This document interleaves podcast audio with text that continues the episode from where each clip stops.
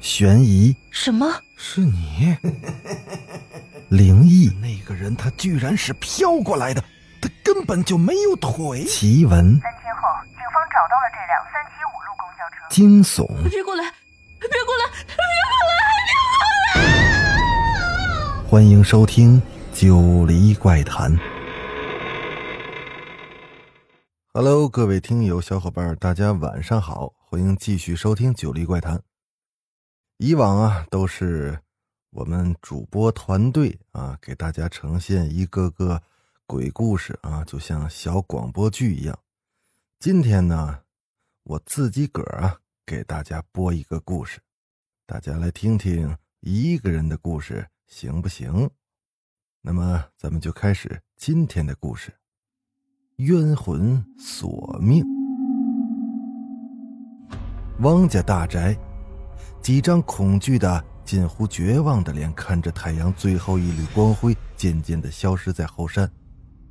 准备好了吗？啊，准备好了。远处的风声很快的走近，一具穿着衣服的骷髅悄无声息的飘到了大宅的门口。看不清他的脸，只能看到。他披散头发中的一具枯骨在若隐若现。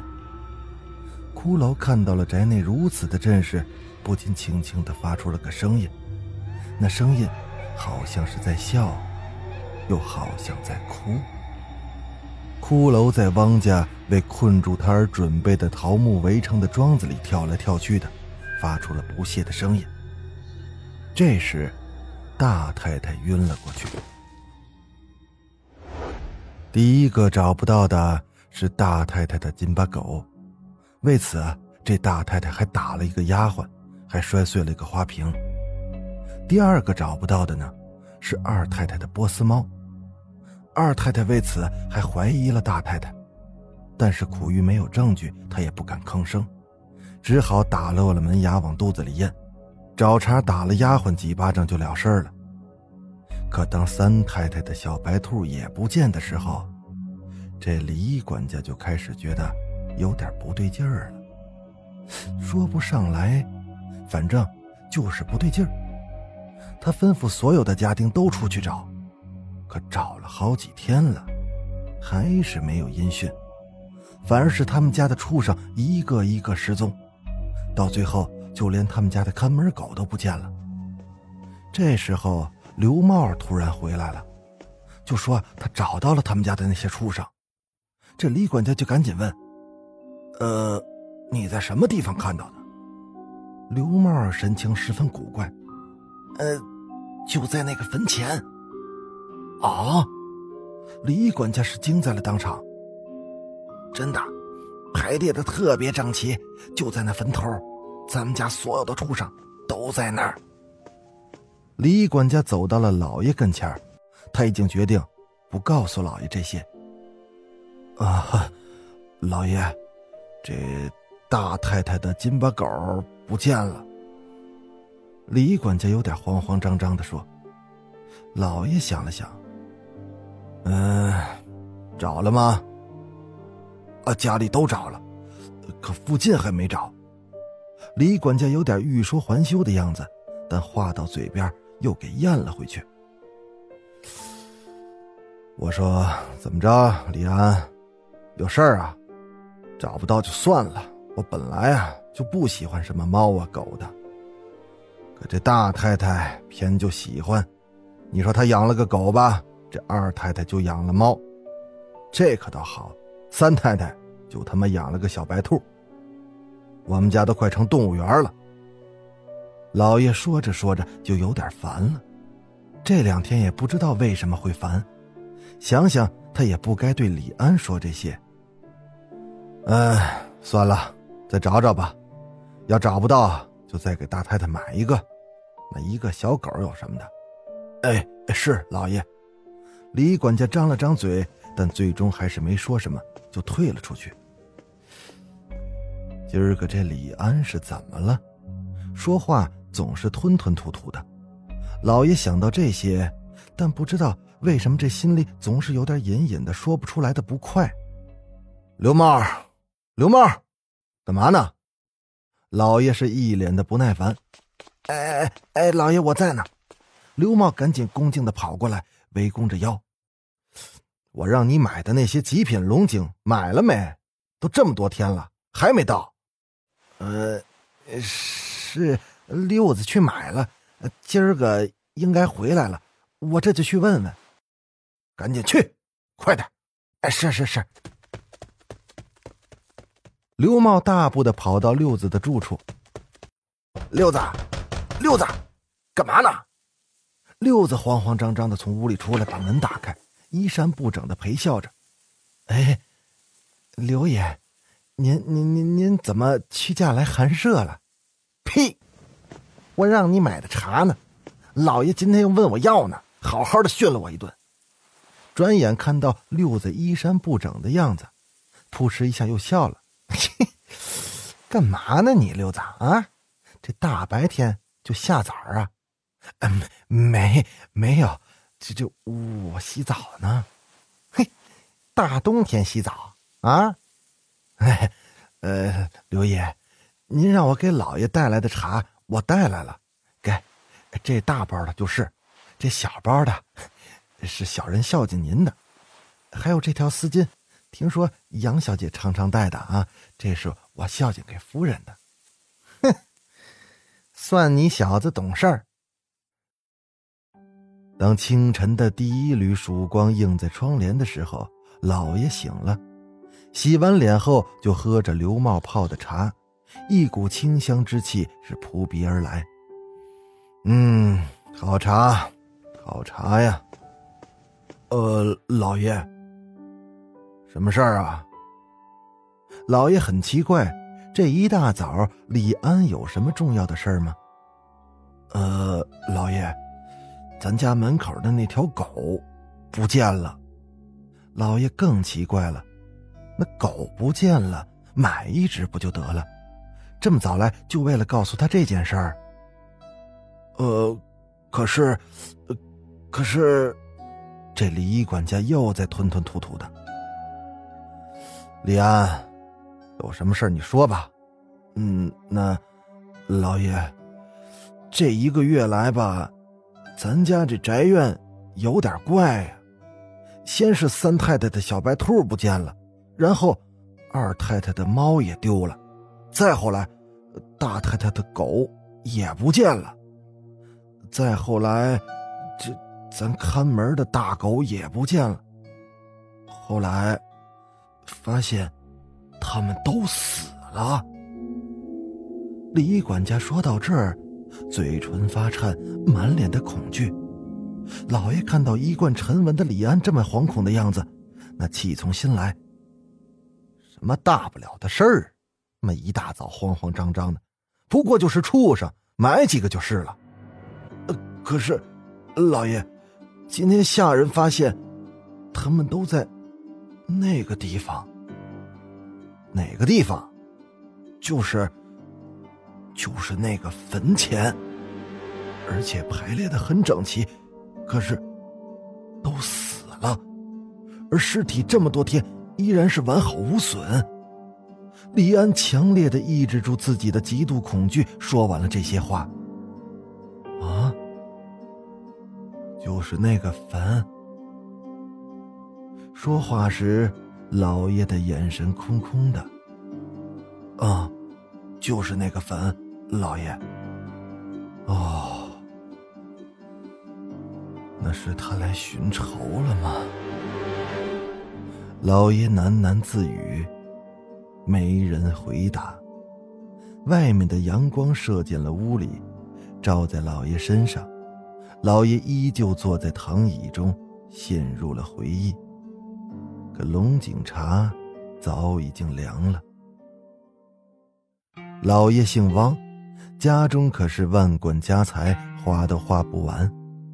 然而奇怪的是，一直到了四十岁的时候，老爷的妻房姨太太没有一个给他生一个后代的，别说儿子了，连个丫头都没有。而这时候，老爷的一个丫鬟却怀了孕。那是老爷一次醉酒后的无意之作，老爷征求了丫鬟家人的意见，悄悄的便纳为了自己的第八房姨太太。这个八房姨太太也真是争气，不仅生了个男孩，而且还是一对双胞胎。老爷这个高兴啊，那真是天天看着这对小宝贝儿含在嘴里都怕化了。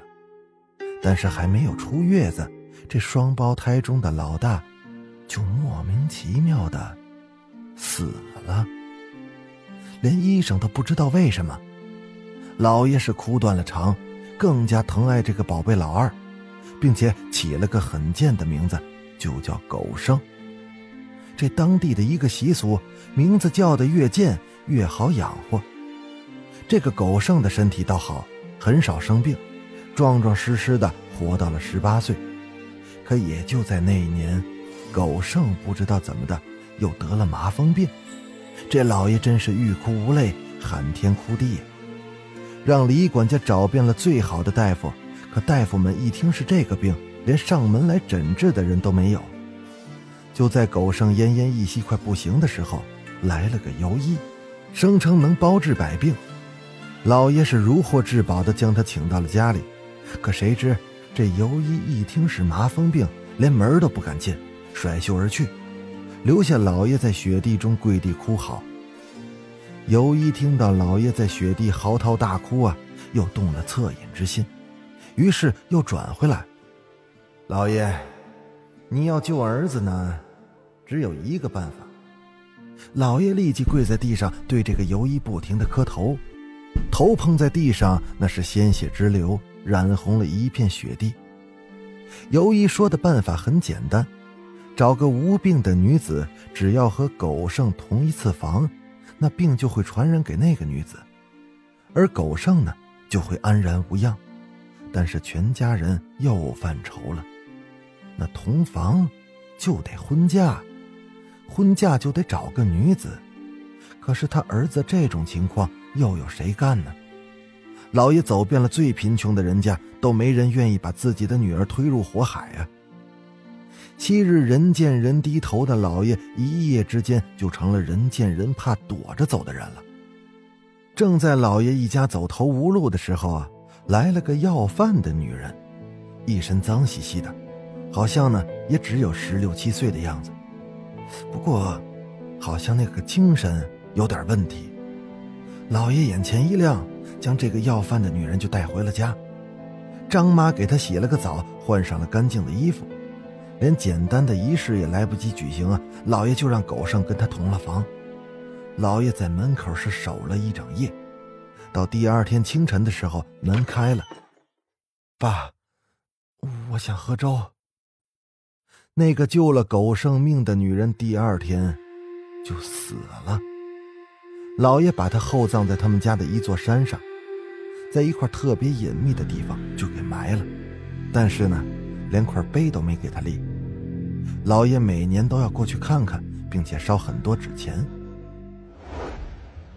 张妈的死给一家的人带来了恐慌。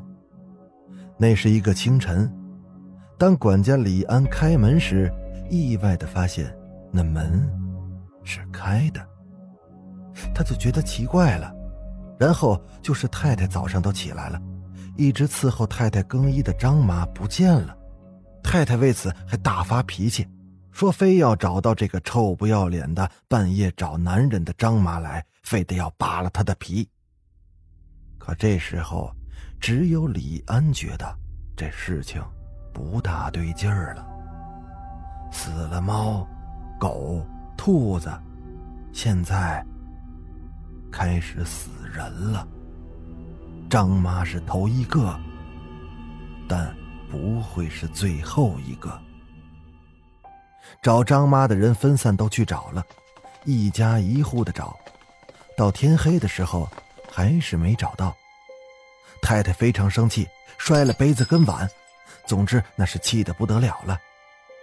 这可是老爷最喜欢的八姨太，也就是那个给老爷生了命根子的太太。当年老爷为了补偿她，硬是将原来伺候太太的张妈给了他，他从丫鬟一下就变成了太太，这可是威风的很啊！连大太太都得忌惮他几分，更别说其他太太了。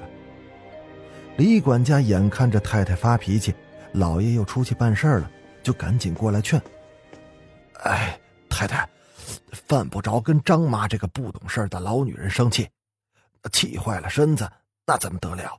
那老爷回来，我们可没办法交代。”哼，好呀，李安，我养了你这么多年啊，给你吃，给你喝，行啊，你现在翅膀硬了。反倒帮着张妈来说我了，说你是不是这张妈的相好的啊？说，太太不依不饶的发着脾气，顺手就抄起小矮几上的花瓶，朝那李安扔了过去。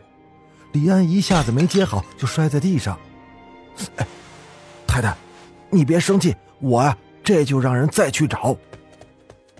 于是悄悄的吩咐六子找几个胆子大的。有无儿无女的下人，到当年那个疯女人的坟前去看看。晚上吃晚饭的时候，六子回来了，一脸的古怪，而身后那几个壮汉吓得也是魂飞魄散的。李安就赶紧问他们：“怎么了？怎么了？”没人回答他。六子和那几个壮汉瘫坐在地上，都不敢说话。来人，来人！李安让人给他们每个人灌了些酒。这时，六子才说出话来：“这这张，哎，张，不是，呃，李管家，不好，不好了，张妈死了！妈的，死个人有什么奇怪的？”李安早料到张妈会有事儿，他不以为然。可是六子这个出了名的胆子大的人会吓成这样，看来他的外号也是虚有其表。可是，可是这张张不是李管家，你不知道这张妈死的太太太难看了。六子说话时强忍着恐惧，李管家没吭声。走到门口，突然回头说：“明天买口棺材，厚葬。”第二天，李管家和六子一同啊，就到了疯女人的坟前。他年年都陪老爷来给他烧纸，这段路他已经非常的熟悉了。远远的，李安就看到了那个坟，可是应该长满杂草的坟上，却是干干净净的。好像是什么人刚打扫过一样，而张妈的尸体就躺在上面。李安走的再近了一点，他看到了一张恐惧的、已经变得扭曲的脸。那张妈的身上像是被什么尖锐的东西划得烂烂的，五脏六腑都散在地上，特别是她的下身，血乎乎的，好像是被什么东西划烂乎了，那肉都翻在外面。血已经凝成了黑色的块儿特别是张妈的眼睛还瞪着前方，已经凸出来了。李安不禁本能的退了一步，同行的家丁都吓得远远的不敢过去，胆子大一点的还在那张望一下，胆子小的干脆就把眼睛给闭上，蹲在地上包住了脑袋。张妈家没有什么人，很顺利的就给埋了，什么人都没通知。可这件诡异的事情，早就一传十，十传百的传了开来，就连家丁们也是整日的都害怕起来。于是，这汪家闹鬼的事儿，就被人们疑神疑鬼的传了起来。好，这个故事咱们今天先讲到这儿。到底是怎么回事呢？咱们下回就把它讲完。我是主播九黎香柳，那咱们下集再见。